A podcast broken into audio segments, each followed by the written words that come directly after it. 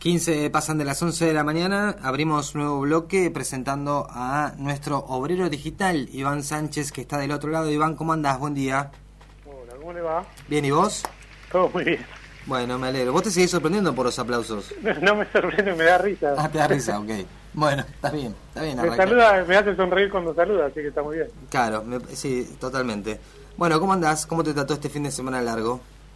Bien, ah, lo que lo que cuesta es el choque, ¿no? Con la, Sí. con la diaria. Totalmente, totalmente. Más sabiendo, más sabiendo que el lunes no es solo el lunes, sino que es el inicio de una semana de cinco días completos, Claro. ¿no? Ese es el problema.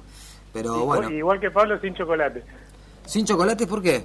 Sí, porque todavía tengo la vesícula a cuesta. Ah, ok, está bien, bueno. Problemas este, preexistentes, podemos decir. Claro, claro, hay que cuidar. Está bien. Che, ¿dónde nos metemos hoy? Va, en realidad yo ya sé, pero hemos hablado mucho de lo que es la inteligencia artificial. Ahora nos metemos casi en su parte, en su otro costado. Sí, porque en, en esto de buscar temas para la columna muchas veces le escapo al, a la inteligencia artificial porque como está en boca de todos y está de moda hablar de la inteligencia artificial un poco, como yo estoy dedicado al tema, un poco me aburre a mí. Claro, Pero la realidad es que hay que hablar ciertas cosas, tenemos que hablar de ciertas cosas sí, para, para que todos estén enterados, eh, sobre todo aquel que no le interesa la tecnología, que le pasa por el costado, pero que la usa a la tecnología y sepa en qué ensalada está metida, básicamente. ¿no? Eh, yo la, la titulé la, la columna de hoy como Desinteligencia Artificial, pero es el título de un libro, ajá, eh, o sea que no- no- carece de or- originalidad, como diría, renuncia a todo tipo de originalidad, diría Macera en el, en el juicio. ajá. Este, el- Mirá la gente que trae- mirá la gente que citas. ¿Viste? Iván, dale, viejo, ponete media pila. O vení un poco más moderno en todo Claro, caso. aunque sea, sí. Eh, eh, no, lo que te decía es que, bueno, que, que hay varios autores eh, actualmente pensando en esto de la inteligencia artificial y sobre todo en lo que se llama machine learning, que lo hemos hablado, que es cómo la computadora aprende Sí, eh, de lo que nosotros le decimos que haga y cuando aprende hace cosas que no estaban previstas. Y, y en ese que no estar previsto muchas veces puede haber errores eh, graves. Entonces, por ejemplo, hay un documental que lo recomiendo fuertemente en Netflix que se llama Prejuicio Cifrado, ajá. que es Ah, una, sí, perdón, ahora me estoy recordando.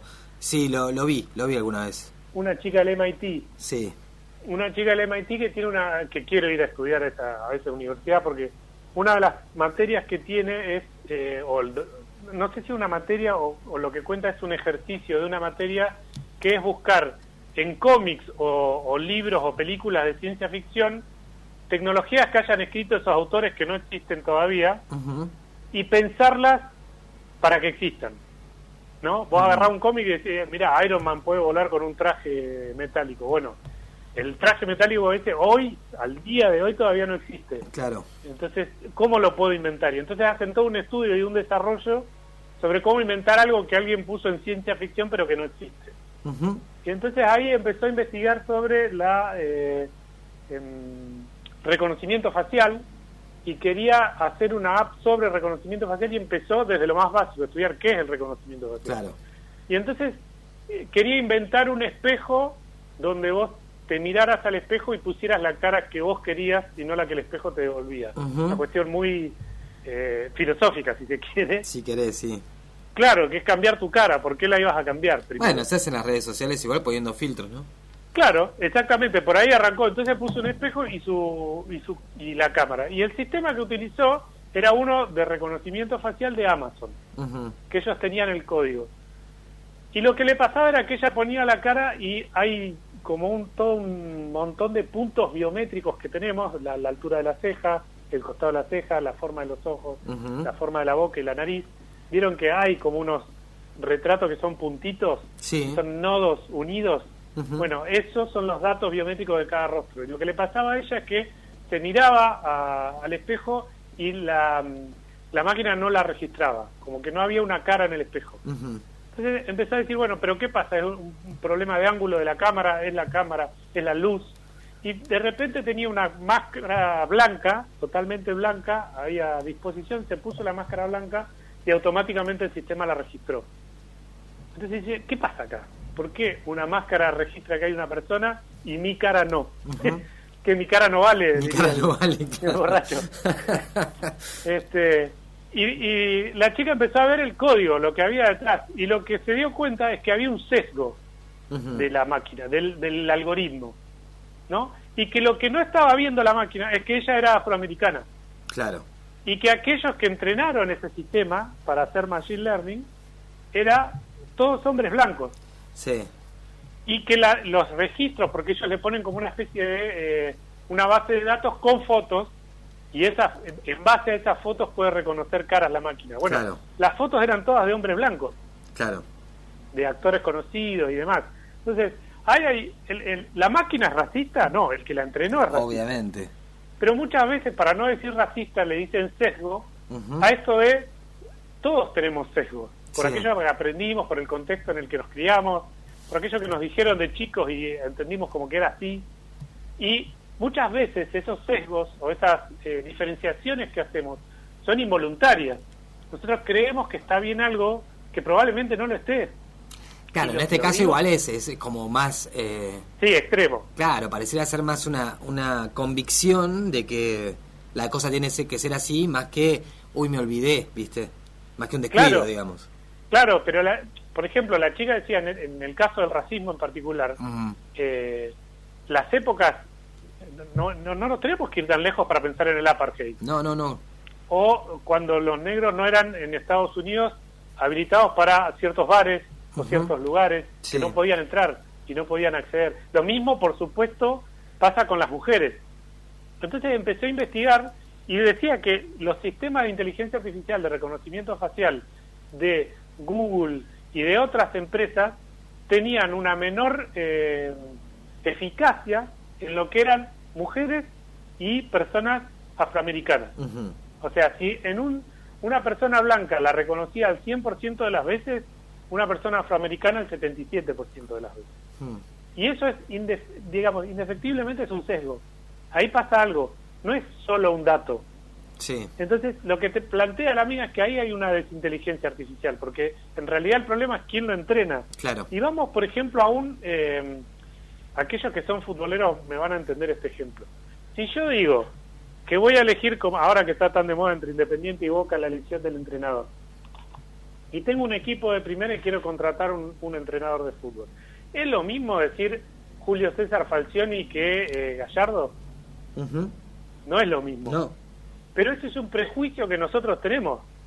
Que Falcioni es defensivo porque los periodistas nos dicen que es defensivo y que Gallardo es ofensivo porque nos dicen que es ofensivo. Cuando no creo que en lo absoluto Gallardo no piense en la defensa y que Falcioni no piense en cómo atacar. Claro, tal vez lo piensan desde puntos de vista distintos. Totalmente distintos, claro, porque cada uno tiene su propio sesgo de lo que debe- debería ser el fútbol, de lo que debería ser un orden táctico y de lo que debería ser su equipo. Ahora bien, cuando eligieron a, mm, a Scaloni, Sí. Nadie sabía quién era, básicamente como entrenador. Ahí ni siquiera como- sabían si era, era ofensivo, defensivo, no, no sabían quién era Scaloni algunos directamente. Sí, y que si vos te fijas, si sos futbolero, Sí. te das cuenta que hoy, el periodismo hoy, no lo entiende mucho tampoco. Digamos, no, no le saca la ficha. Como que antes era, nos era más fácil decir que era bilardista o menotista, Sí. y ahora, como Scaloni quema los papeles, decimos, ¿cómo? ¿Cómo puede ser que un enganche como Paredes juegue 5-5 clásicos? Ujú. o que Enzo, eh, Enzo Fernández, que es un 8 Sí. clásico, hoy en el Chelsea juegue 5-5-5, Sí. 5 tapón. Bueno, básicamente porque eh, tenemos un sesgo de lo que para nosotros es el fútbol y cuál es el mejor 10 que viste y el mejor 5 que viste.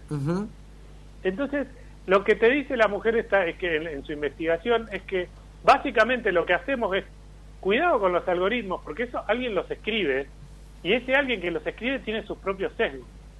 Y además, ¿quién maneja después de que los algoritmos están hechos? Porque lo que te dicen los científicos es que, de, que, que estudian los campos de inteligencia artificial, es que vos le enseñás o le decís a la máquina que tenga machine learning, la programás para eso. Pero lo más probable es que no sepas qué es lo que va a hacer después con ese aprendizaje. O sea, no podés preverlo como científico. Lo que le podés decir es, bueno, cada vez que te enseñan algo, vos aprendés y después lo usás eso que aprendiste.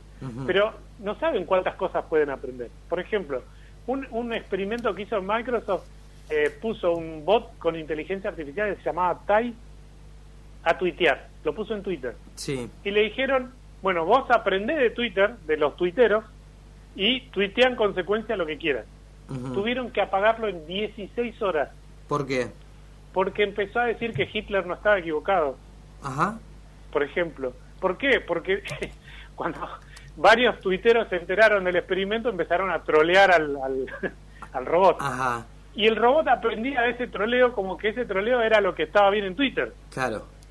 Entonces, eh, eh, lo que te dicen es que se convirtió en misógino, racista y políticamente incorrecto. O se sea, convirtió en un idiota, básicamente, de esos que abundan en Twitter. Claro, recopiló el peor costado de la red social, digamos. Claro, pero en 16 horas. Increíble.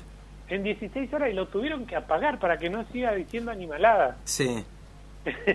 Con lo cual, ahí eh, el experimento funcionó, en todo caso funcionó bárbaro, porque eh, mostraron en una parte lo que es la cloaca de Twitter, Sí. pero además cómo podemos arruinar una máquina con, nues- con lo que decimos nosotros y lo que hacemos nosotros. Por ejemplo, otro ejemplo que te da el documental es muy interesante de una mujer que estudia política en, en inteligencia artificial y hablaba de las elecciones de 2016. Ujú. Y dice que Facebook hizo un experimento con 61 millones de personas en Estados Unidos en las elecciones en las que ganó Trump y puso eh, en ese en ese experimento puso dos anuncios. ¿Te acordás que había como una um, un sello que decía yo voté? Porque en Estados Unidos el voto no era no es obligatorio. Sí. Con lo cual para para ganar una elección muchas veces te dicen, bueno, necesitamos que vayan a votar aquellos que están de acuerdo con nosotros y que no votarían en otras circunstancias Claro. para juntar más votos. Entonces hicieron un experimento donde la publicidad mostraba el sellito del yo voté y había un anuncio que era solo el sello y te decía, bueno, si votaste, cliquea en este botón que vas a decir que vos votaste. Y había otro, ese por ejemplo sería el anuncio A, y un anuncio B que tenía el mismo anuncio, exactamente lo mismo decía, nada más que la, la única diferencia es que abajo del anuncio aparecían eh, miniaturas de las fotitos de tus contactos que ya habían votado. Ajá. Entonces, descubrieron que aquellos que vieron el anuncio con las fotitos de sus contactos que ya habían votado, fueron a votar cuando no votaban casi nunca. Ajá. Con lo cual, y dicen que esa elección tuvo un tercio más de votantes, es un montón un tercio. Un tercio más es un montón. Claro, un tercio más de votantes que de costumbre. Entonces, ¿qué te dice eso? Por un lado, que eh, actuamos en base a lo que vemos. Por otro lado, que eso no tiene lo que ellos dicen ac- accountability, que es eh, dar, eh, rendir cuenta. Ujú. ¿Por qué? Porque vos, si pones ese aviso en televisión, eso salió, eso lo, lo vio o lo, lo pudo ver el que lo vio y si no queda grabado en algún organismo de control. En cambio, en Facebook aparece capaz que en tu pantalla sí y en la mía no. Claro. Entonces no había manera, a no ser que alguien lo denunciara específicamente, si no era por Facebook que decía que había hecho el experimento, nadie se enteraba. Entonces es peligrosísimo eso como co- en política, porque en ese caso fue un experimento para ver si, iban a votar, Claro. cualquiera fuera el voto de esa persona. Sí, sí, sí. El problema es si empezás a hacerlo con un... si alguien te paga para hacer eso. Claro. Porque en definitiva, esta desinteligencia artificial de la que hablan está controlada por quienes más dinero tienen siempre. Por supuesto. Y en el documental te hablan de que eh, normalmente la tecnología es aquello que los ricos pueden hacer y después, en todo caso, si se aburrieron de eso, se lo pasan a los pobres. Ajá. Y ahora dicen que en el documental te cuentan que es al revés. Prueban con gente de menores recursos algunos algunas cuestiones tecnológicas para ver si ellos lo usan después. Y te ponen el caso de un, eh, un- unos departamentos que hay, ahora no recuerdo qué barrio de Estados Unidos, que es todo personas de eh, clase media a clase media baja, que son la mayoría del, del edificio son todos afroamericanos, Sí. y le pusieron el dueño del edificio, que se ve que es un tipo rico, puso en, en- en teoría de que para poner más seguridad en el edificio les dijo que iba a reemplazar la llave eléctrica del- de la puerta de entrada por un sistema de eh, información biomédica, con cámaras y todo. Sí. Y resulta que después, si alguien panfleteaba, le decían, che, el portero decía, che, esta persona está panfleteando y no nos gusta. Esta persona entró con una persona que no conocemos. Entonces, no había derecho a la privacidad en su propia casa. ¿Y por qué? Y, los mismos vecinos dicen, ¿por qué nosotros tenemos esto que no tenemos plata para costearlo? Alguien lo está pagando. claro. Entonces, es muy loco eso y, digamos, no solo muy loco, sino que tiene, tiene un sesgo. Esta semana nosotros en Diario 10 pusimos una nota que Latinoamérica se había... ¿Te acuerdas que la semana pasada comentamos que había una carta abierta de científicos eh, norteamericanos sí. pidiendo que se haga una pausa al entrenamiento de, justamente por todos estos temas, eh, al entrenamiento de inteligencias artificiales y después publiqué una que me, solo porque me enteré después, pero había una declaración de especialistas latinoamericanos antes que esa carta abierta, que a mí me, pareció súper interesante porque, entre otras cosas, dicen, sabemos del potencial productivo de los sistemas de inteligencia artificial, pero también tiene riesgos que conlleva un su crecimiento irreflexivo. Es decir, si no pensamos en para dónde lo, vamos a hacer crecer, eh, estamos en un problema porque estamos cerca del 1984 de George Orwell, de, que de ahí viene el gran hermano. Sí. O del, este, del prejuicio cifrado, que, las que las eh, máquinas tengan un prejuicio a partir de quienes las entrenan. Entonces, por ejemplo, te dicen, eh, en esa declaración, uno de los puntos dice que la implementación de inteligencia artificial debe cumplir con los principios rectores de los derechos humanos. Uno dice, pero ¿cómo? ¿Una máquina de derechos humanos? Y sí, porque ¿quién la maneja esa máquina? ¿Para quién es? ¿A quién le da los datos? Sí.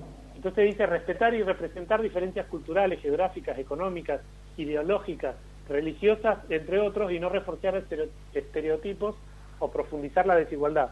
¿Esto por qué? Si vemos las nueve empresas más, más importantes del planeta en desarrollo de inteligencia artificial, seis son de Estados Unidos y tres de China. Con lo cual, Latinoamérica ahí no tiene representación. Claro, digo un, Argentina. Un monopolio fuerte, sí. Claro. Entonces, eh, lo que te dice es eh, básicamente esto, que tengamos en cuenta que eh, tiene que minimizar el impacto de derechos humanos, minimizar el impacto ambiental, porque la generación, hoy se habla mucho de cómo cambian las baterías de los autos y en vez de minería utilizar elementos reciclados. cuando la industria automotriz se cansó de, de contaminar nuestro ambiente.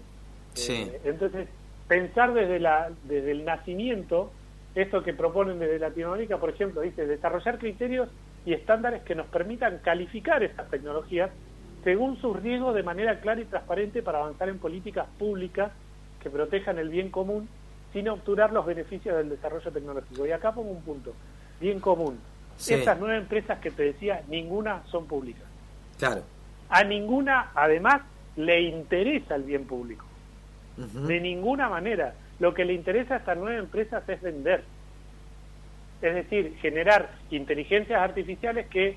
Em, hay una científica que se llama Cathy O'Neill en el documental que escribió un libro que se llama Armas de Destrucción Matemática, que en inglés es eh, Math eh, Destruction, eh, hace juego con más y más, claro. por eso le queda bien el título en inglés.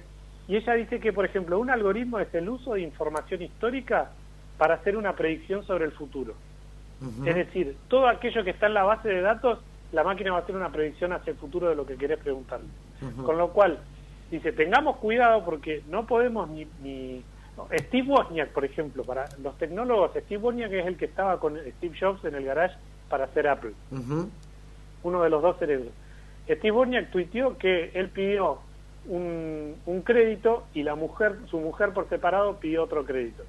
Tienen el mismo banco, tienen la misma cuenta, no, no tienen las cuentas separadas y pidieron un crédito. A él le dieron 10 veces más de crédito que a ella. Con los mismos datos. Entonces, si ahí no hay un sesgo de discriminación por género, ¿dónde está? Claro, lo loco es que, bueno, pasa muchas veces así, ¿no? Que los seres humanos eh, empezamos a avanzar en un lugar eh, sin eh, pensar en un montón de cosas previamente y es ahí donde tenemos que empezar a meter ciertos parches para en teoría este, no quedar este, ni siquiera digo afuera pero no quedar expuestos hoy en esa falta de previsión ¿no? de, de lo que teníamos que haber tenido a la hora de crear algo Claro, porque ahora inclusive ellos hablan, por ejemplo, de la inteligencia artificial y machine learning sobre todo como una caja negra de conocimiento, en la cual no, no, nosotros no podemos decodificar, solo la máquina puede hacerlo. Claro. Digamos, el volumen de Big Data que tiene una máquina como una inteligencia artificial de Google, de Facebook, que son estas empresas que dominan las tecnológicas, eh, ni siquiera su programador puede decodificar todo aquello que aprendió y sobre todo en el tiempo que lo hace la máquina. Claro, claro. Entonces, esa caja negra de conocimiento ni siquiera puede descodificarla, no ya codificarla. Entonces, estamos en un punto donde es necesario, era necesaria la carta abierta, pero eh, vuelvo a lo que dije la semana pasada, la carta abierta está firmada por, entre otros, Elon Musk, que es el dueño de Twitter y de Tesla, que está mandando, eh, Tesla la, de los autos, y SpaceX, que está mandando cuenta al espacio y quiere ir a vivir a Marte. Y eh, Jeff Bezos y todos los popes, ricachones del, del planeta que manejan todo esto, y lo que ellos dijeron es paren seis meses hasta ver cómo seguimos, pero paren seis meses son sus propios sistemas. Claro. Entonces, ¿a quién le están pidiendo? Claro, por eso se la mandan a ellos mismos. Claro, o a la competencia en todo caso para que ellos fueran los únicos, no lo sé. Entonces hay que tomarlo con pinzas. Por eso digo que era más, o por lo menos me interesó mucho más a mí, eh, esta declaración de Kipu se llama el Encuentro de Inteligencia Artificial en Latinoamérica, que una de las conclusiones que sacan es, no hay valor social en tecnologías que simplifican tareas a unas pocas personas, generando un alto riesgo para la dignidad de muchas otras. Es decir, si, si ChatGPT le va a sacar el trabajo a todos los periodistas, ¿qué hacemos con todos esos periodistas? Claro. Son personas, aparte de ser periodistas. Sí, sí, sí, obvio. Algunos, piensan, algunos no, lo, no, lo piensan así, pero no lo parecen. es verdad, es verdad. Eh, sí, eh, bueno, vos decís que, que la importancia de que salga desde acá es porque ninguna de las personas de acá tiene un interés como pueden llegar a tener algunos de los magnates de las empresas tecnológicas. Claro. No lo digo para ponerlo en claro nomás. Este, para... sí, sí, Totalmente, pero dice, más allá de eso que es cierto y que partimos de esa base y de ese contexto, también dice cosas muy ciertas que hay que, eh, digamos, no es solo una declaración de principio que alguien dijo, che, estaría bueno hacer esto, no, hay que hacer esto. Claro. Hay que meternos porque eh, la inteligencia artificial, hay que entenderlo así. No estamos hablando de futurología, estamos hablando de presente, que eh, ya la inteligencia artificial hoy está cambiando nuestras vidas llámese elecciones, llámese... Hay eh, puntos donde hay que entender que nosotros vemos el mundo a través de una inteligencia artificial hoy. ¿Por qué? Porque vemos Facebook, porque vemos Instagram, porque vemos Twitter, y un algoritmo es el que nos dice qué es lo que tenemos que ver, aunque nosotros tratemos de escaparnos. Y muchas veces lo que pasa en la agenda de, de lo que pasa en los medios tradicionales, que no son redes sociales y no tienen algoritmos, sino que tienen periodistas, muchos de esos periodistas, algunos, o están, eh, tienen intereses, vamos a decir, personales. Sí. Y si no, también están marcados por una agenda que viene de las redes sociales. Por supuesto, muchas cosas se construyen desde ahí.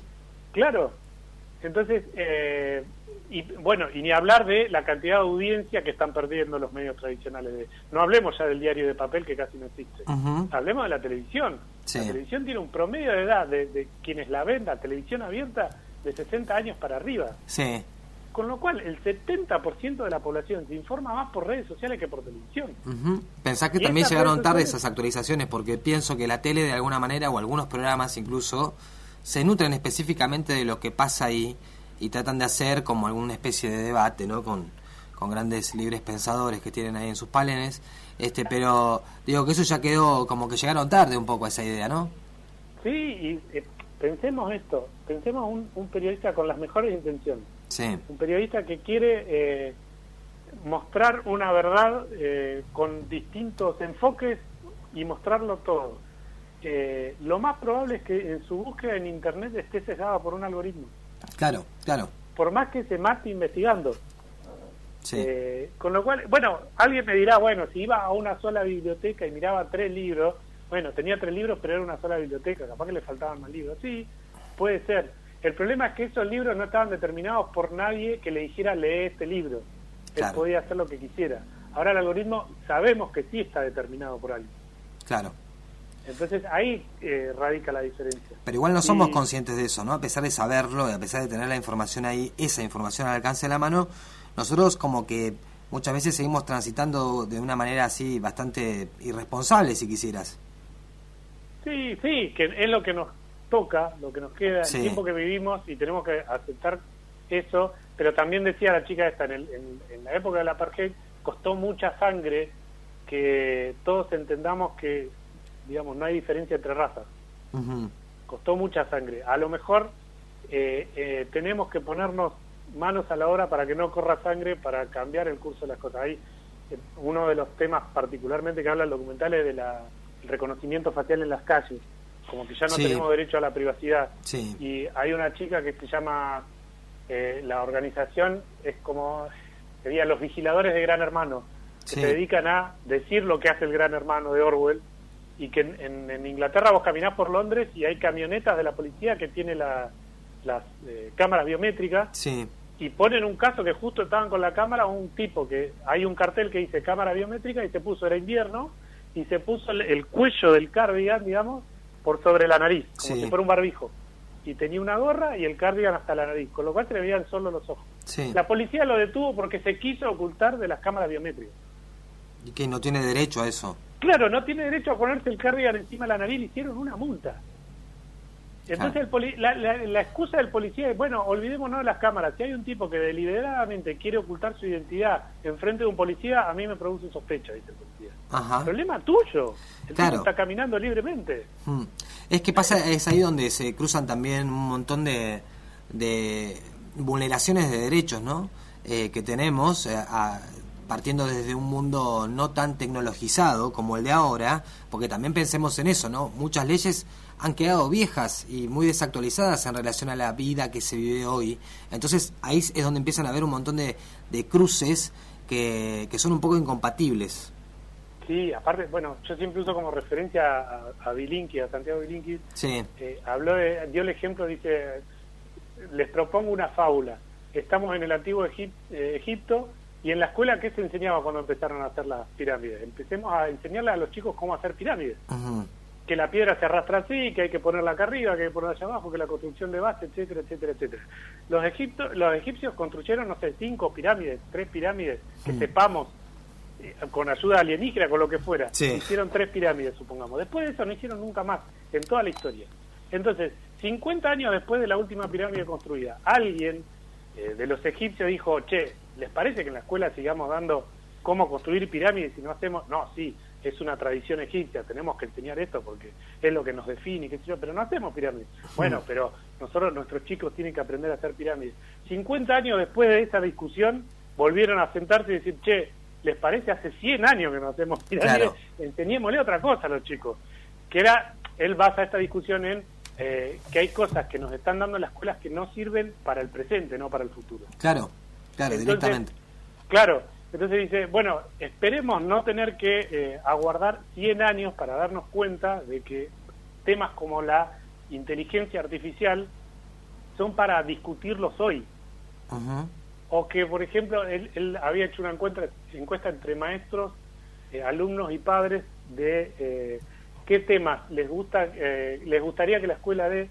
Y dice que de los 10 primeros temas, 7 no estaban dados en la escuela entre ellos, por ejemplo, eh, o, eh, no me sale ahora la palabra, eh, manejar el dinero personal. sí, em, sería algo vinculado a lo financiero, digamos. A lo financiero, pero a finanzas personales. Finanzas personales. esa era una, por ejemplo, que no nos enseñan a manejar la, plata. Sabemos que vivimos en un mundo que se mueve por la plata, pero no nos enseñan a manejarla, por lo menos personalmente. Y la otra era inteligencia emocional, o tener herramientas para manejar la inteligencia eh, emocional, que nos pasa a todos, a todos, y eso no lo vemos. Ahí dice, hay talleres, hay charlas, hay comunicación entre los docentes que hay que abordarlo, y lo aborda mucho docente desde su particularidad, pero no es algo programático. Claro. Entonces, eh, a eso me refiero, a que eh, con lo que no es el futuro, es el presente. Y nosotros tenemos que entender que hoy muchas de las cosas que vemos y percibimos y sacamos conclusiones al respecto están basadas en inteligencia artificial que no sabemos dónde están guardados nuestros datos personales. Bien, Iván, seguiremos hablando, no sé si de esto, pero de un montón de otras cosas seguro. Eh, a partir del lunes que viene. Bueno, en realidad lo venimos haciendo ya. Vamos a irnos con una canción de The Weeknd que se llama Can't Feel My Face. Eh, me, remitió el principio del asunto. No puedo sentir mi cara, sería una cosa así. Algunas veces nos pasa que no nos podemos reconocer este, por ahí lo que pasaba en este documental que, que, que, presentás vos, que mencionaste vos, Prejuicio Cifrado, que está en Netflix, y eso, ¿no? A veces uno se mira y, no se puede reconocer. Eh, leía recién una nota que no sé si viene a, a, sumar a esta discusión o si tiene específicamente que ver con esto, pero proponían, no sé exactamente de dónde, que la, los influencers de las redes sociales eh, no que dejaran de utilizar filtros, sino que eh, especificar en qué filtros utilizan. Tienen como la obligación de mencionar qué es lo que utilizan para que sus rostros se vean de la manera en la que se ven. Eh, me parece muy una pava, digamos, para eso suprimir los, los filtros, digamos, ¿cuál es el sentido? No lo entiendo eso, de que tenés que decir qué usas. Es como Igual en Stories, por lo menos en Instagram, en TikTok, no sé, dice, figuran. exactamente, pero bueno, por ahí en una, en una publicación no. Eh, claro. Subí simplemente una foto toda tocada y ya está. No sé si viene a resolver algo o no, pero bueno, era algo que leí ahí, tal vez. Eh, no, pero tiene que ver con cómo percibimos el mundo. eh, quizás que, lo que hablamos de los adolescentes de Instagram muchas veces, digamos que, tal vez una persona debería verse como tal o cual influencer y la verdad es que no. Ella debería verse así solamente. Sí, pero a lo que voy es que es necesario, o sea, ¿qué vendría a resolver más un tema? El hecho de que cada uno em, o cada una pusiera el tema de los ley filtros. De etiquetado frontal de filtros. Claro, una cosa así, pero bueno, no, no sé si viene a resolver algo, digamos.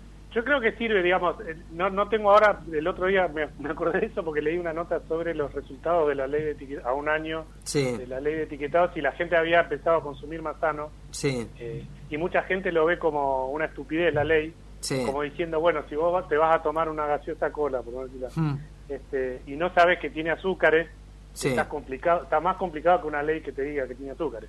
Y pero bueno, un montón de gente también que diga, uh, ahora me cagaron la vida porque mirá la cantidad de calorías que tiene este alfajor. Y bueno, hay gente que o se hizo la gila durante toda su vida o recién ahora de golpe se dio cuenta de eso. Bueno, amigo, no sé qué onda. Hay como de todas con los colores. Como educación social puede servir. Puede ser. No sé en este caso, porque ahí hablamos, ya no, eh, sí, sí podríamos darle un costado sobre la salud y la salud mental, sí. la inteligencia emocional, pero es más una frivolidad que otra cosa. Por eso, lo voy a buscar bien la nota después y te la voy a mandar, porque en una de esas nos ayuda a pensar algunas otras cosas para los días que vendrán. Eh, pero bueno, por lo pronto dejamos acá, Iván. Nos vamos a encontrar igual el lunes que viene. Por supuesto, gracias por el aporte de siempre. A ustedes. Un abrazo, hasta luego. Pasaba Iván Sánchez, nuestro obrero digital, hablando de la desinteligencia artificial, eh, mostrando por ahí otros costados de lo que venimos hablando desde hace un tiempo ya en este espacio. Escuchamos a The Weeknd para hacer Can't Feel My Face.